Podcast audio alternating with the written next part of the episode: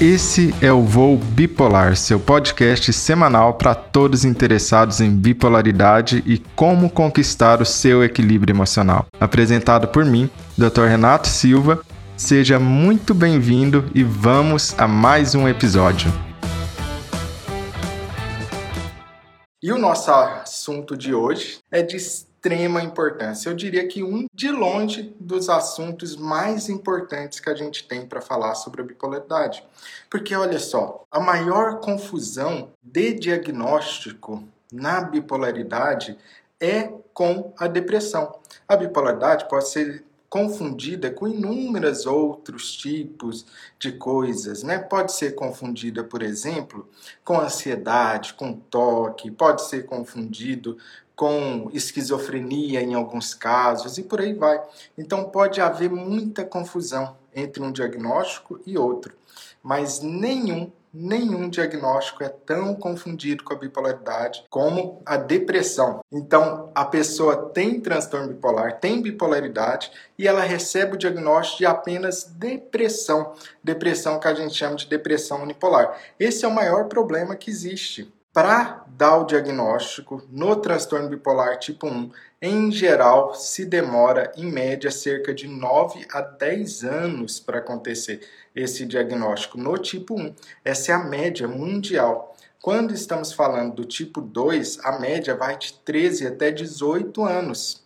Ou seja, a pessoa está ficando 13 a 18 anos com o diagnóstico errado.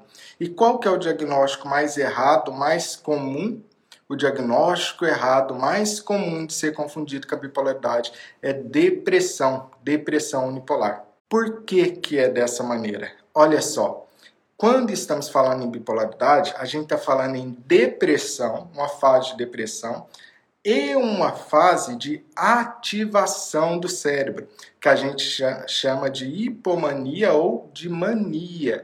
Então, depressão, uma desativação do cérebro, é uma fase que a pessoa passa, ou ativação do cérebro, que seria a fase de hipomania ou mania. Só que aqui a gente tem um grande problema, e é aqui que mora toda a confusão, e é aqui que mora o grande segredo. A depressão na bipolaridade é a maior parte do tempo para a maioria das pessoas. O que, que eu quero dizer com isso? O que eu quero dizer com isso é o seguinte: a maioria das pessoas bipolares passam maior parte do tempo da sua vida em depressão. Como que é isso? Anota isso daí, ó. Se alguém tem bipolaridade tipo 1, em média, esse é um estudo que foi feito durante décadas e a gente sabe disso, a pessoa com bipolaridade tipo 1 passa em média cerca de 60% da sua vida com humor normal e 10% do tempo da sua vida em mania ou ativação. Então, até no bipolar tipo 1, você pode ver que a maior parte do tempo é depressão, 30% do tempo, enquanto a mania é 10% do tempo de vida só. Agora, no bipolar tipo 2, isso muda um pouco. É 50% do tempo de vida normal, 49% do tempo em depressão e só 1% do tempo em ativação, hipomania. Olha o que, que você terminou de aprender: que na vida do bipolar existe mais depressão. Não é a fase de ativação, é depressão. Na sua vida, você passou mais tempo em depressão ou mais tempo em mania? Qual a fase que você mais passa na vida? É em depressão ou em mania? Escreve aí o que, que é. Vocês vão ver que as pessoas já estão respondendo nos comentários que é depressão. A maior parte do tempo passa em depressão Algumas poucas pessoas vão responder mania.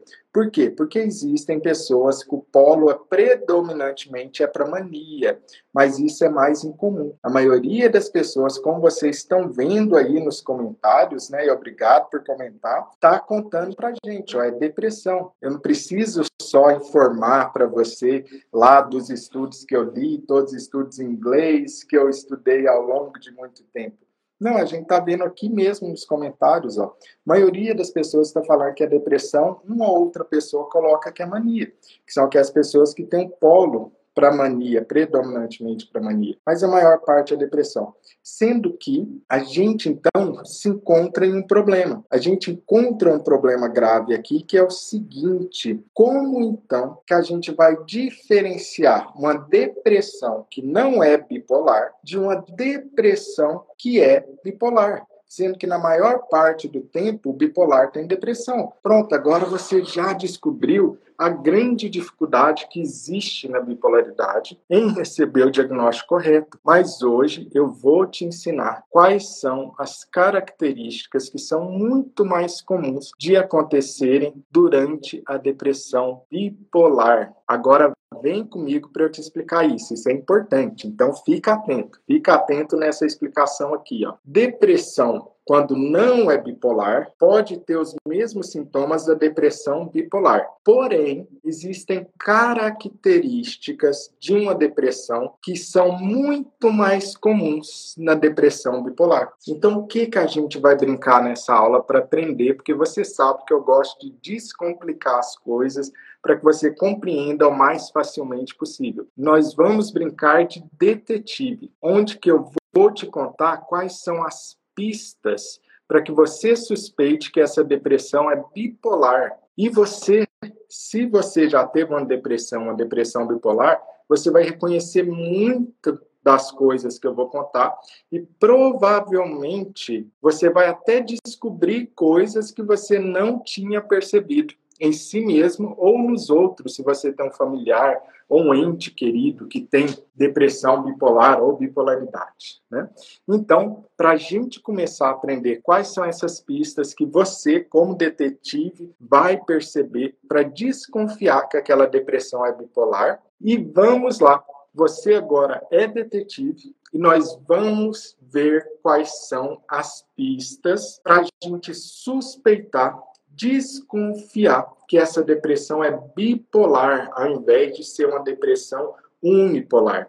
Vamos ver quais são essas pistas? Primeira pista de todas é algo que a gente chama de alta penetrância genética na família. O que, que é isso? Vamos traduzir, vamos descomplicar, que é o meu lema sempre gosto de descomplicar, né? Como diriam os meus alunos lá do método estabilidade bipolar, eles gostam quando eu descomplico e facilito o entendimento. E eu também gosto muito disso. Então, primeira pista, alta penetrância genética transtornos de humor na família. Traduzindo isso, seria o quê? É quando três gerações da sua família já tiveram algum problema relacionado ao humor, ou bipolaridade, ou tiveram questões como depressão, três gerações seguidas por exemplo, a avó teve depressão, o pai teve depressão e o filho teve depressão. Isso se chama alta penetrância genética. Três gerações ou mais tiveram problema com depressão e com humor. Quando você tem isso na família, você precisa começar a desconfiar que é depressão bipolar. Então, isso daí é a sua primeira pista. Você, como detetive, vai reunir várias pistas. Detalhe, anota isso: uma pista só não é o suficiente. A gente precisa de várias pistas para criar uma grande suspeita que essa depressão, na verdade, é bipolar. Vamos para a segunda pista agora. Um parente em primeiro grau que tem o diagnóstico de transtorno bipolar. Essa é a segunda pista. Por que a segunda pista? Porque isso quer dizer que você tem mais chance de também ter a bipolaridade quando apresenta depressão. São duas coisas diferentes, apesar das duas pistas estarem relacionadas à família. A primeira é alta penetrância genética ou seja, várias gerações seguidas, três gerações seguidas tendo alguma coisa com humor. A segunda não é três gerações seguidas, a segunda é parente em primeiro grau. Renato, o que é parente em primeiro grau? Parente em primeiro grau é seu pai, sua mãe, seu irmão, seu filho, aquele parente bem próximo ali de você. E por que, que isso é uma pista? Porque parentes em primeiro grau de alguém que é bipolar tem 10 vezes mais chance de também manifestarem a bipolaridade. Então, se uma pessoa que é parente em primeiro grau de alguém que é bipolar tem uma depressão, você vai desconfiar o quê? Você vai desconfiar que essa é uma pista, essa é uma suspeita para que isso seja, na verdade, uma depressão bipolar. Você é o detetive. Vamos para a terceira pista. Lembra que uma pista só não adianta. A gente precisa ter várias pistas na depressão. Essa pista aqui, eu quero que vocês me contem aí no comentário se já aconteceu. É quando uma depressão começa cedo na vida. Renato, o que é cedo na vida? É antes dos 20 anos de idade, isso é cedo. Toda vez que a depressão acontece antes dos 20 anos de idade, isso é uma pista, essa é uma suspeita que aquela depressão, na verdade, é bipolar. Deixa eu já te dar uma outra informação em cima dessa. Olha quanto conhecimento você vai acumular nessa aula. Nessa aula a gente tem muito conhecimento para acumular. Na bipolaridade, é mais comum, a faixa etária mais comum de iniciar os sintomas da bipolaridade é entre 15 e 20 anos de idade. A segunda faixa etária mais comum de iniciar a bipolaridade é entre 20 e 25 anos de idade. Então você vê que o comum, o mais frequente que você vai ver, são pessoas iniciando o quadro de bipolaridade entre 15 e 25 anos de idade. A gente viu que a pessoa não recebe o diagnóstico logo de cara, mas ela começa aí ela começa entre 15 e 25 anos de idade. E Renato, você me pergunta, né? Estou aqui ensaiando na sua casa, conversando com você, e você me pergunta o seguinte: mas espera aí, começa entre 15 e 25 anos de idade, mas o que, que é mais comum começar? Com depressão ou com mania? Aí eu vou te responder: muito mais comum que a bipolaridade comece com depressão. Então, se você pega um monte de pessoas que são bipolares, o que, que você vai enxergar? A maioria começa com um episódio de depressão, 70% o primeiro episódio é depressão e não de mania, e 30% é de mania, sendo que a maioria vai começar entre 15 e 25 anos de idade, sendo que 70% de todos os bipolares já começam o quadro antes dos 30 anos de idade. Você vê então que a bipolaridade é algo que começa cedo na vida da pessoa. Pode acontecer lá com 50, 60 anos? Pode começar de iniciar, mas é bem mais raro. O comum é isso que eu estou contando para vocês. É por isso que você suspeita quando alguém tem uma depressão cedo demais. Primeiro episódio depressivo antes dos 20 anos, abre o olho. Isso é uma suspeita grande de ser uma depressão bipolar. Agora, você, como detetive, está aprendendo a conhecer sobre como desconfiar que uma depressão é bipolar. Estou te contando as características mais comuns da bipolaridade. Já tem três pistas que você vai suspeitar. Quando uma depressão tem na família alta penetrância genética e transtornos de humor, três gerações seguidas com depressão, ou quando a pessoa, segundo a pista, tem um familiar em primeiro grau que tem transtorno bipolar, ou a terceira pista, quando uma depressão começa antes dos 20 anos de idade. Todas essas são pistas para você desconfiar que ali tem algo acontecendo de diferente. E eu quero dar para você a quarta pista. Vamos ver qual é a quarta pista? Essa é diferente. É quando ocorre uma depressão pós-parto na mulher. Renato, mas toda depressão que acontece no pós-parto é bipolar? Não, não, não, não. Mas toda depressão que ocorre no pós-parto, eu preciso suspeitar que é bipolar, em especial se tiver sintomas psicóticos. Então, acrescenta isso como a sua quarta pista para você se tornar um conhecedor sobre isso. Mulher teve depressão pós-parto, em especial se ela apresentou sintoma psicótico. O que, que é isso, Renato? O que, que é sintoma psicótico? É começar a acreditar que está sendo perseguida, é começar a ouvir coisas que outras pessoas não estão ouvindo, a ver coisas que outras pessoas não estão vendo. Ou seja, tem delírio e alucinação começou com a depressão pós-parto, que tem esses sintomas psicóticos, com delírio e alucinação, abre o olho. Isso daí é um grande sinal, uma grande suspeita de que essa depressão, na verdade, pode ser bipolar. Muitíssimo importante, muitíssimo importante essa pista. Né? E olha, é importante que você saiba essa pista, porque a gente precisa começar a mudar essa realidade das pessoas de passar uma década, 13 anos, 14 anos, entre começar a ter os sintomas e receber o diagnóstico adequado.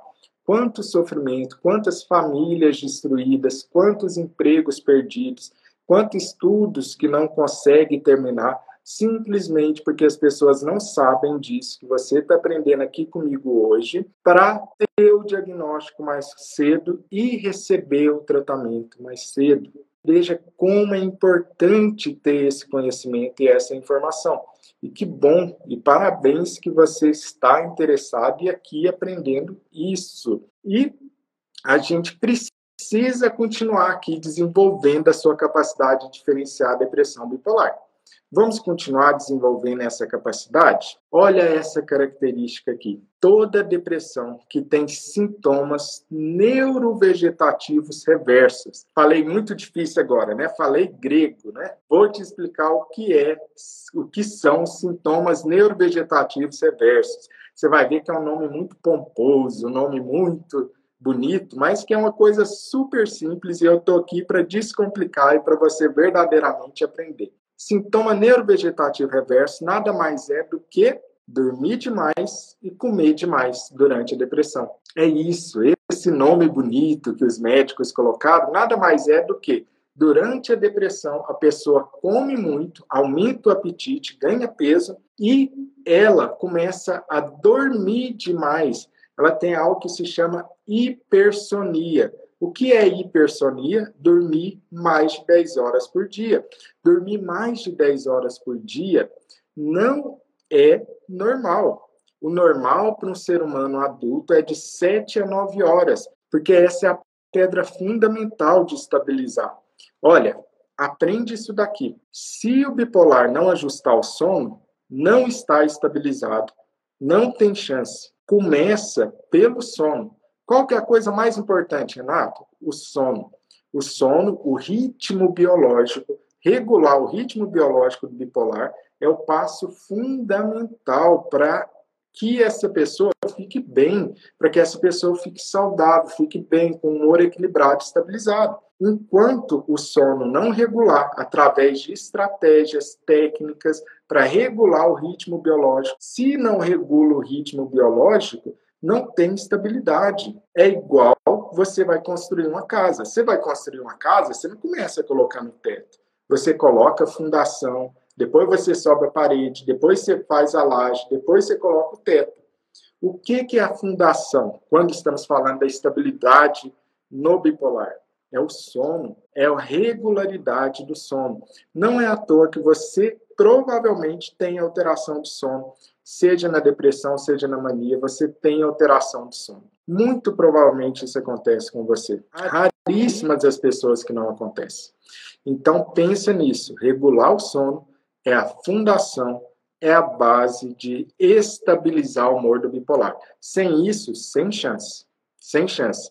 Por isso que é tão importante você entender todas as estratégias que não são só medicamentos, entender todas as estratégias de como regular o ritmo biológico e dormir melhor. A outra pista que eu contei para você agora, sintomas neurovegetativos reversos. Se a pessoa deprime e ao invés de perder o apetite, ela ganha apetite, aumenta peso, e ao invés dela dormir menos, ela começa a dormir demais, hipersonia, mais de 10 horas por noite.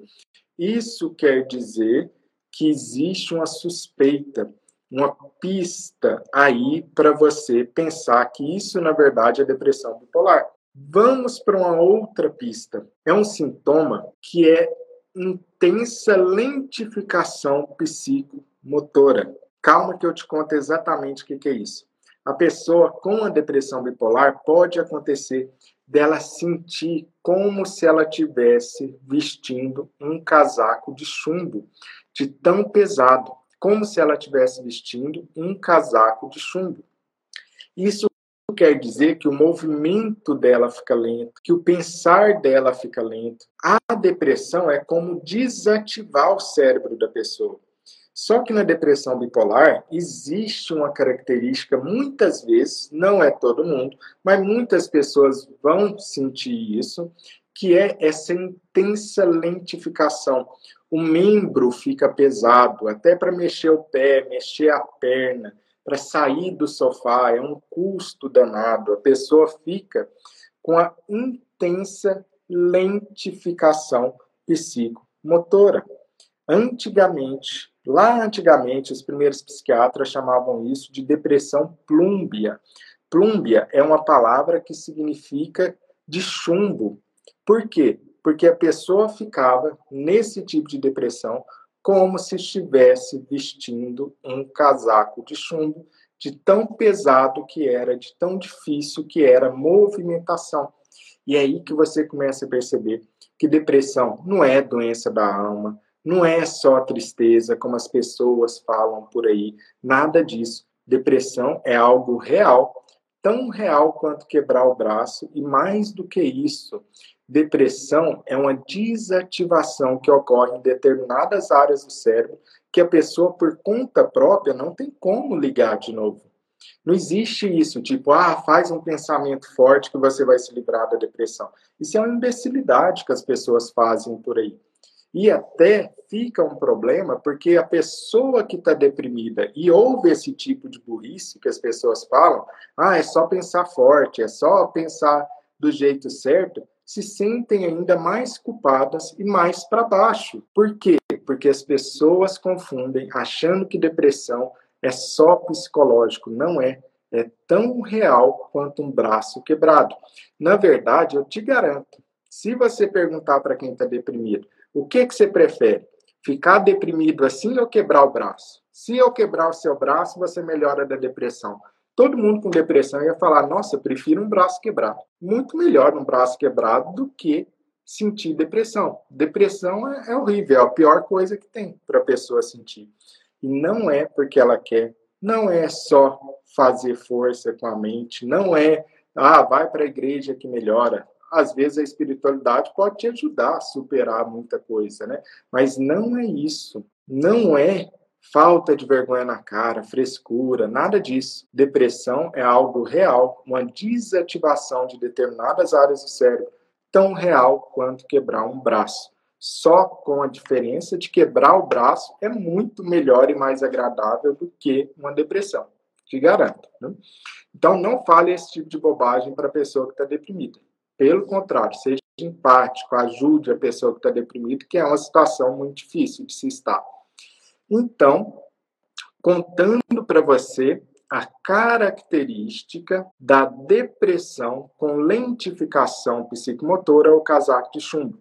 Vamos ver então juntos, revisar todas as pistas que eu te falei até agora, lembrando que essas pistas nada mais são do que características da depressão que eu vou começar a pensar, suspeitar, vou começar a considerar que provavelmente essa depressão é bipolar ao invés de ser não bipolar. Primeira característica, alta penetrância genética, três gerações seguidas com depressão ou transtorno bipolar. Segunda característica, a pessoa ser parente em primeiro grau de alguém que tem transtorno bipolar. Terceira, começar a depressão antes dos 20 anos de idade. Quarta característica, depressão pós-parto, em especial se tiver psicose. Quinta característica, quando a pessoa tem sintomas neurovegetativos reversos, quando ela come demais e dorme demais durante a depressão. Sexta característica, quando a pessoa tem uma intensa lentificação psicomotora e pode acontecer de essa pessoa ter a sensação de que está vestindo um casaco de chumbo. Vamos para mais características, porque a gente tem várias características aqui para explorar. Quando acontece de uma pessoa que tem temperamento hipertímico deprimir, eu devo suspeitar de bipolaridade. Ah, Renato, mas peraí, agora você está falando difícil, o que é temperamento hipertímico? Meu Deus, estou perdido. Calma que eu estou aqui é para facilitar e esclarecer as coisas de maneira simples e fácil. Olha só, tô, existem pessoas que têm temperamento hipertímico. O que, que é isso? Quando eu estou falando de temperamento, pensa que são características da personalidade da pessoa que sempre são assim, sempre foram assim ao longo de muito tempo. Essa característica hipertímica, hiper, hiper não te dá uma impressão que é para cima, são aquelas pessoas que a personalidade delas são elas são muito falantes, ela tem muita energia, em geral ela pode dormir um pouco menos que as outras, muito desinibida socialmente, conversa muito, muito para frente, não para quieto, vai se mexendo de um lado para o outro. Mas isso não é doença, a pessoa é desse jeito, todo mundo conhece alguém que é desse jeito. Você não conhece uma pessoa que ela é alegrinha, animada, ela está sempre assim, alegria da festa? Pois é, se você conhece uma pessoa que é alegrinha, animada, sempre para cima, é alegria da festa, conversa tudo, centro das atenções, vira para ela e fala assim: olha, você tem um temperamento hipertímico. E deixa eu até contar algo mais, né? Que eu sempre gosto de entregar mais ainda para você ir aprendendo sobre isso. Temperamento hipertímico é também mais comum em parentes de bipolares, em especial parentes em primeiro grau de bipolares. É mais comum.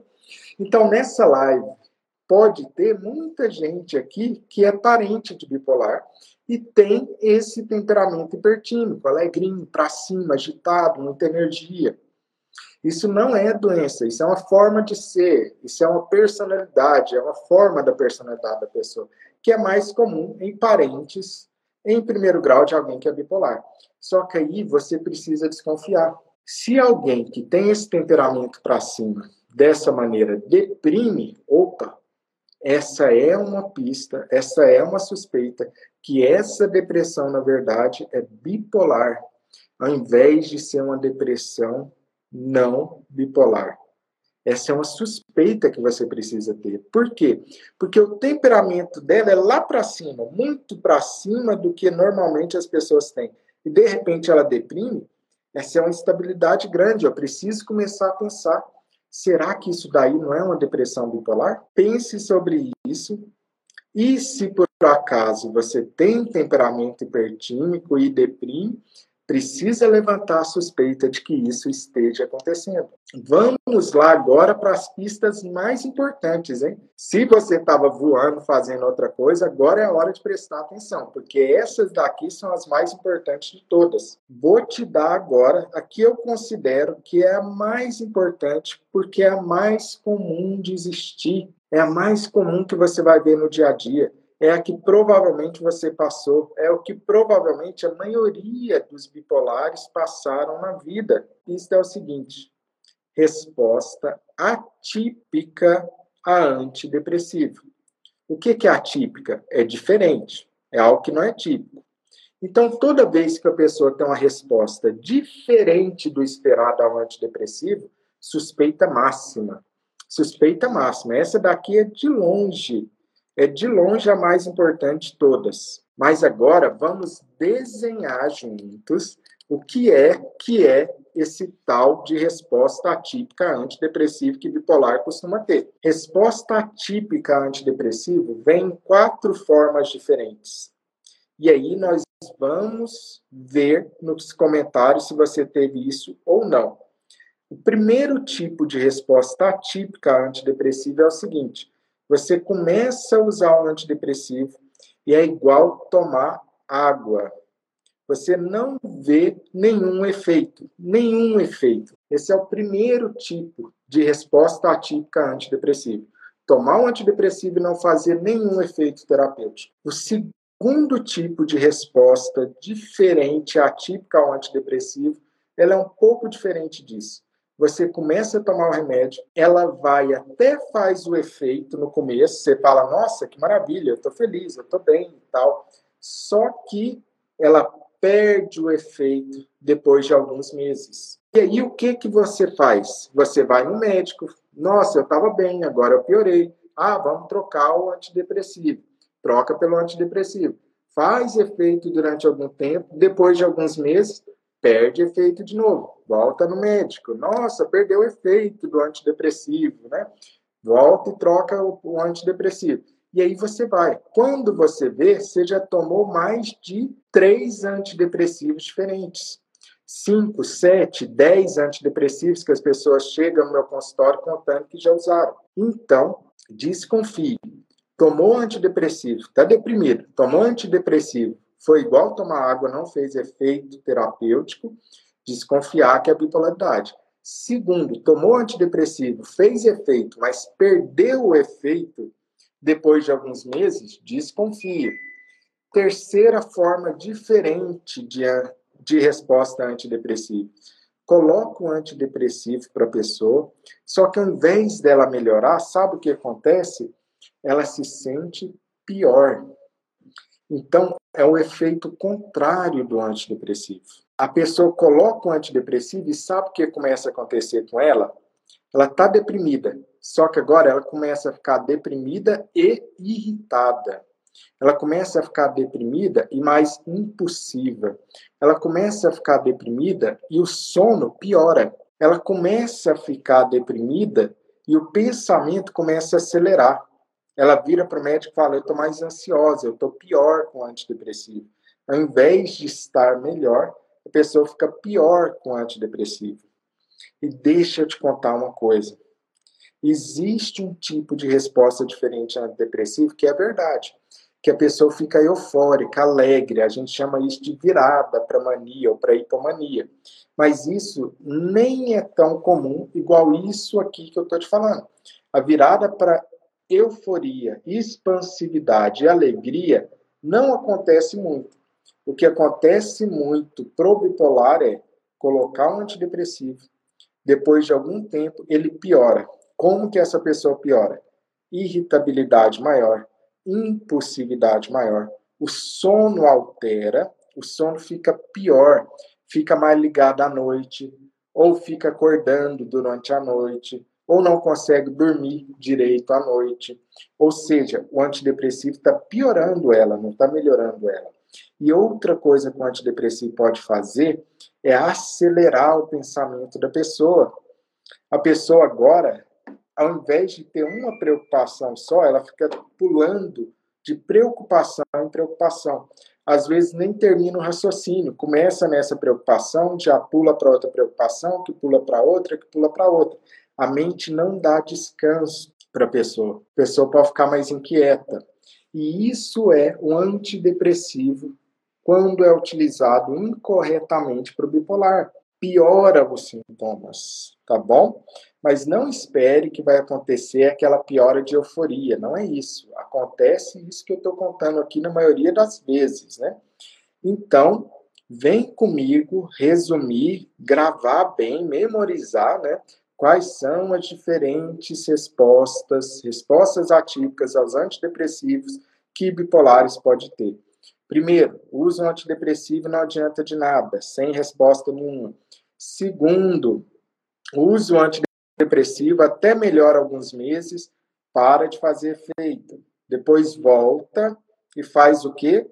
Troca um antidepressivo. Melhora um tempo, para de fazer efeito. Ou terceiro, pode acontecer de usar um antidepressivo e a pessoa piorar irritabilidade, alteração de sono, pensamento acelerado. Essas são as clássicas respostas diferentes a antidepressivo. Toda vez que isso acontece, precisa suspeitar grandemente de que se trata de uma bipolaridade. É possível usar antidepressivo no transtorno bipolar, na bipolaridade? É possível, mas do jeito certo. E a gente está falando das respostas atípicas a antidepressivo, consequentemente, eu tenho que te falar. Se você já usou mais de cinco antidepressivos diferentes na sua vida, altíssima suspeita. Eu tenho que suspeitar que isso é uma depressão bipolar. Por quê? Por que é que está trocando tanto de antidepressivo? É óbvio, porque está acontecendo uma dessas coisas que eu estou te falando. Isso é o mais comum de você ver na prática. Isso é o mais comum de você ver no dia a dia.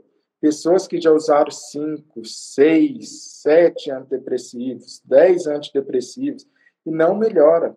Por quê? Porque dar antidepressivo isolado, sozinho para o bipolar, é a mesma coisa da pessoa estar tá com infecção por vírus e eu dar um remédio de bactéria. Não vai funcionar, é óbvio. É vírus. Como que eu vou tratar vírus com remédio de bactéria? Não faz sentido, é óbvio. Do mesmo jeito, bipolar não pode usar antidepressivo sozinho. Ouve o que, que eu estou falando. Eu não estou falando que bipolar não pode usar antidepressivo. Pode, mas não sozinho. E na maioria das vezes é possível substituir o antidepressivo e ter um resultado melhor para a pessoa com outros medicamentos. Vamos lá, então, continuar vendo sobre isso. Se você tem mais uso de antidepressivo, suspeitar da bipolaridade. Outra pista: depressões que se repetem muito ao longo da vida. Se você já teve mais de três, cinco, seis depressões ao longo da sua vida, obviamente que você precisa suspeitar que isso pode ser uma bipolaridade. Por quê? Porque a bipolaridade é algo cíclico, é algo que vem em fases. Consequentemente, pessoas que têm bipolaridade deprimem muito mais do que pessoas que não têm bipolaridade.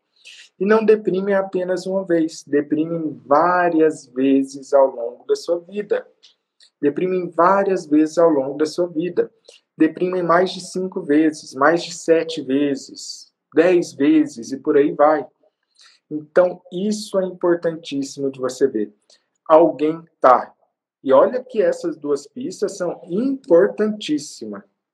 Essas duas pistas são importantíssimas. Resposta atípica com antidepressivo e duas, deprimir várias vezes ao longo da vida teve essas duas pistas aqui, são essenciais para você começar a desconfiar de uma bipolaridade. Algo está errado, algo ali não está funcionando do jeito que uma depressão não bipolar deveria funcionar. Ainda mais se tem essas outras suspeitas e essas outras pistas que eu estou contando para você nessa aula. Veja como isso é importante. Assim como um detetive que vai lá fazer um, um caso, né, vai fazer uma investigação sobre um assassinato, quanto mais pistas ele começa a achar do suspeito, mais ele vai ficar com certeza de que foi o suspeito que cometeu o tal do assassinato lá. Não é assim que acontece nos filmes né, e nos livros? Da mesma maneira, quanto mais pistas suspeitas dessa pessoa se acumular, mais eu tenho que pensar em bipolaridade. De repente, eu vejo muitas pessoas que vêm quando eu falo sobre essas pistas, e ela fala para mim que tem cinco das pistas. Ah, eu tenho dez das pistas. Ah, eu tenho doze das pistas. Então, o que é que pode ser? Bipolaridade, provavelmente. Claro que você nunca pode se autodiagnosticar, você tem que levar essas informações para o seu médico.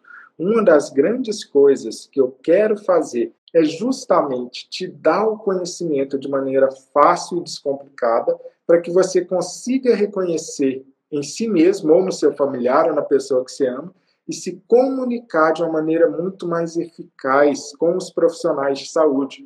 E, consequentemente, quando você sabe dizer, quando você sabe reconhecer, você tem muito mais chances de receber o tratamento adequado, parar de sofrer com sintomas e estabilizar o humor. Quanto mais conhecimento você tem, que você é de longe a pessoa mais interessada. Você precisa assumir o protagonismo do seu tratamento. Nós, como seres humanos, não somos folhas passivas que voam para um lado, voam para o outro. Ah, vai para lá e você vai para lá, igual o vento levar uma folha. A gente não é assim. Somos pessoas ativas, com conhecimento. A gente tem a capacidade mental, cognitiva de assumir o protagonismo do nosso tratamento, do nosso diagnóstico. É claro que você vai precisar de ajuda nesse caminho. Ninguém vai estabilizar do humor sozinho. A gente precisa de ajuda, a gente precisa de médico, a gente precisa de psicólogo, a gente precisa de companheiros, de família, de apoio. Porém, de longe, você é o protagonista da sua história. Você é o ator principal dessa história e principal interessado. Porque quando alguém está deprimido, quem é que está sofrendo? Quem é que está sofrendo? É a pessoa que está deprimida. É de longe a pessoa que mais está sofrendo. E você é o principal interessado. Nada vai cair do céu em cima da sua cabeça, não vai achar uma fórmula mágica, uma pílula mágica, não.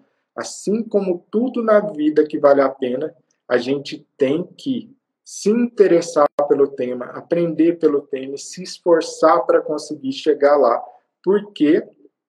Porque é esse protagonismo que vai levar você a estabilizar o humor e sair desse labirinto de sofrimento que é a bipolaridade está começando a assumir o protagonismo da sua vida, do seu tratamento. O protagonismo, não seja uma pessoa passiva, porque isso é importantíssimo para você. Você é o principal interessado. E vamos lá para a gente continuar com as nossas suspeitas, para identificar se a pessoa tem depressão bipolar ou não tem depressão bipolar. Eu precisaria falar para você sobre a depressão mista. É a depressão que eu sempre costumo comparar, que é como viver um inferno na Terra. De tão ruim que é essa depressão. Depressão mista é um assunto importantíssimo que a gente precisa aprender. Toda vez que você vê depressão mista, isso pode sim estar falando para você que é uma pessoa que tem a bipolaridade. E olha só, Deixa eu dar um resumo para você também sobre a questão do tratamento, por que, que isso importa tanto. Por que, que isso importa tanto? Porque o tratamento da depressão que não é bipolar é um tratamento um. O tratamento da depressão bipolar é um tratamento totalmente diferente. E pior do que isso, se você dá para o bipolar o tratamento da depressão não bipolar, ele piora. Isso quer dizer que diagnóstico aqui não é só para dar nome.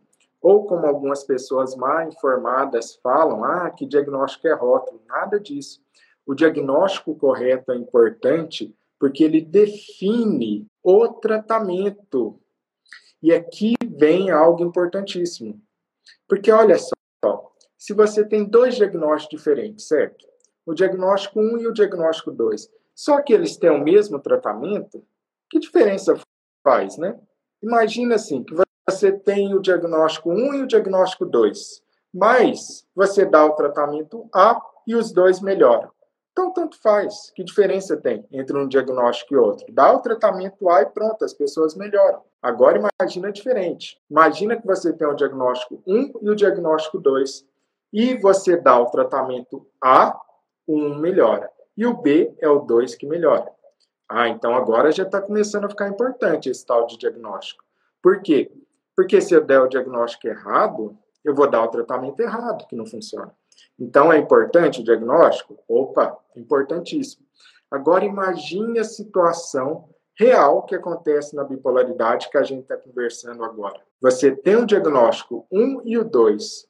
O tratamento A funciona para o 1, só que piora o 2. E o tratamento B funciona para o 2 e não faz diferença para o 1.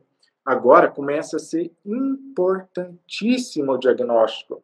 Porque agora, se eu der o diagnóstico errado, eu vou piorar a pessoa. Se você recebe o diagnóstico errado, o tratamento errado pode te piorar ao invés de melhorar. E é aí que você vê inúmeras pessoas recebendo tratamento equivocado ao longo de uma vida inteira. Ao longo de 10 anos, 15 anos, 20 anos, várias pessoas você vai encontrar nesse tipo de situação. Tudo por quê? Tudo porque recebeu o diagnóstico errado. Por isso, a gente tem que se livrar dessa mentalidade que, infelizmente, muita gente ainda tem. É uma mentalidade completamente desinformada, totalmente desinformada. E tem até muitos profissionais que falam esse tipo de besteira por aí, falando que diagnóstico é rótulo. Diagnóstico não é rótulo. Diagnóstico nada mais é do que o primeiro passo para você conseguir um tratamento que vai trazer alívio daquele sofrimento, que vai estabilizar o seu humor, vai te trazer alívio daquela situação difícil que você está vivendo. O diagnóstico correto é o primeiro passo para você receber um tratamento que verdadeiramente vai fazer o que o tratamento deve fazer: aliviar a dor, controlar os sintomas e te dar uma maior qualidade de vida, para você ser mais feliz com a pessoa que você ama, para você viver mais livre, mais livre e não escravo dos sintomas.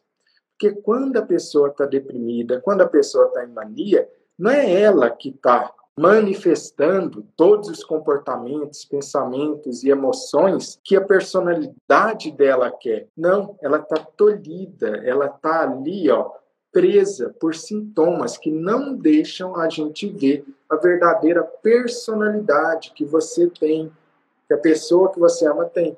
Por quê? Porque os sintomas estão limitando a pessoa. Imagina com uma pessoa extremamente sociável, ela gosta de conversar, ela tem prazer em estar com a família. Essa pessoa deprime. Como que ela vai estar agora? Agora, ao invés de estar sociável, ela vai estar nem conseguindo abrir o seu celular, nem olhando o seu próprio WhatsApp. Isso é a pessoa? Não é a pessoa, não é a personalidade dela. É o sintoma da depressão.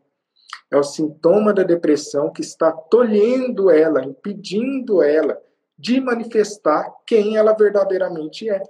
Imagina que você começa um curso, que você começa uma faculdade, que você começa um emprego novo que você gosta. Só que de repente no meio do caminho você perde a vontade, a energia, você não consegue ir no emprego, você não consegue ir na faculdade. Isso é você? Não é você, são sintomas manifestando da doença. É por isso que é tão importante a gente receber o diagnóstico correto para que tenha, que dê o primeiro passo, para que dê o primeiro passo para o tratamento adequado. É por isso que eu vivo falando para vocês: conhecimento salva. E eu falo que conhecimento salva porque eu sei disso na minha própria família, né? Que a minha mãe é bipolar, como alguns já sabem, né? Minha própria família eu vivi isso. Conhecimento salva. Quando você tem conhecimento, você tem a maior possibilidade de agir como protagonista na sua vida. E como protagonista na sua vida, você vai fazer o quê? Ter mais condições de ajudar as pessoas a conseguirem te dar o tratamento correto, você vai tomar atitudes corretas, ter as estratégias corretas, e com isso se livrar das correntes, das prisões que são os sintomas de uma depressão, de uma mania e por aí vai. Super importante tudo isso, tá bom?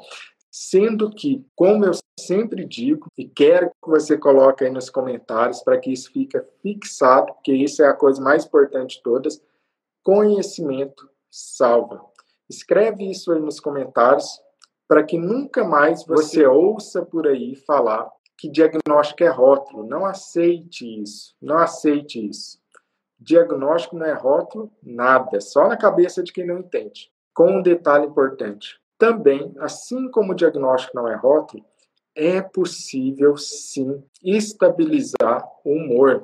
Não acredite em quem fala que não é impossível estabilizar o humor. Não é impossível estabilizar o humor, é totalmente possível.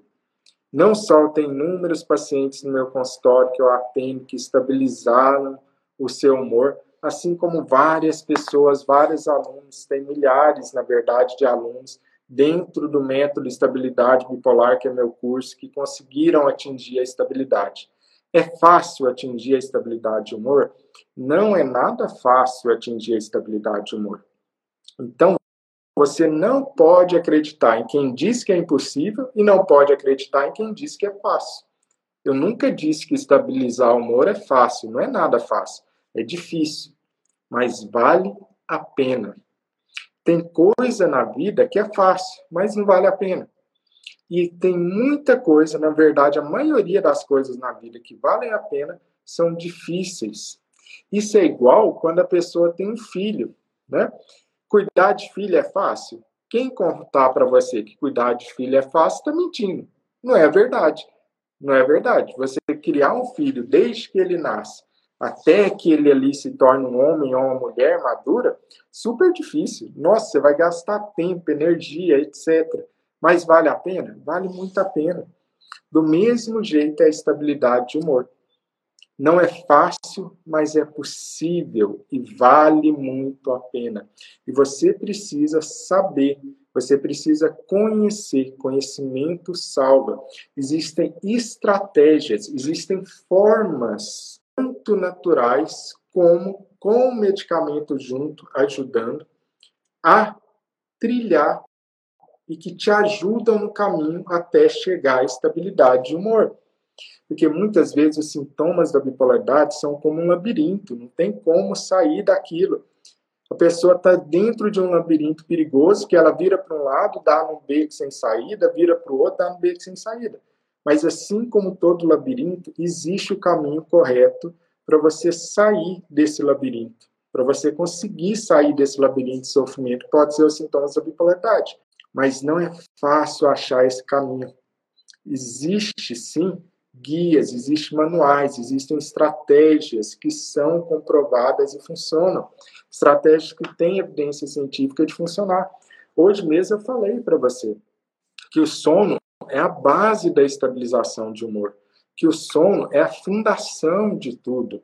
Só que como que eu controlo o sono? Tem várias estratégias que eu quero é que você entenda e assuma o protagonismo no seu tratamento e que você aprenda, porque conhecimento salva. Eu sei disso de experiência própria na minha família, sei disso de ver meus pacientes no consultório. Quanto mais um paciente sabe sobre a bipolaridade no consultório, maior a chance dele ter um resultado positivo. Quanto menos ele sabe, quanto menos ele ele conhece sobre a bipolaridade, mais difícil é dele estabilizar. Sabe por quê? Porque muita gente ainda está num tipo de tratamento que se chama tratamento de torcida. O que, que é tratamento de torcida que eu costumo falar? É tipo assim, a pessoa vai lá no médico, aí o médico fala, olha, você tem bipolaridade. Aí lá, tá, tá bom. E aí o médico dá uma receita. Ele pega a receita, vai para casa e começa a tomar o remédio e torce para dar certo. Mas ele não muda estilo de vida, ele não conhece nenhuma estratégia psicológica, ele não conhece nada sobre polaridade, tudo que ele faz é torcer para aquele comprimido dar certo. Isso não funciona. Isso não funciona. Por quê? Porque você não está sendo um protagonista ali no seu tratamento. Medicamento é muito importante, mas existe toda uma parte de estratégias de estilo de vida, mudanças comportamentais, existem toda uma série de outros tratamentos que vão muito além do medicamento. É por isso que eu te falo, tratamento de torcida não funciona.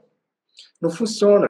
E é porque as pessoas estão em tratamento de torcida é que muitas vezes não melhoram não melhoram e passam anos nesse tipo de tratamento de torcida, totalmente passivo, tentando assim achar que é só torcer ali, é só torcer para que o remédio faça efeito algum dia. Isso não acontece. É preciso ajudar para que o remédio faça efeito. É preciso ajudar com essas outras estratégias comportamentais. Por isso que eu sempre digo para você: conhecimento salva. E parabéns por você estar buscando esse conhecimento.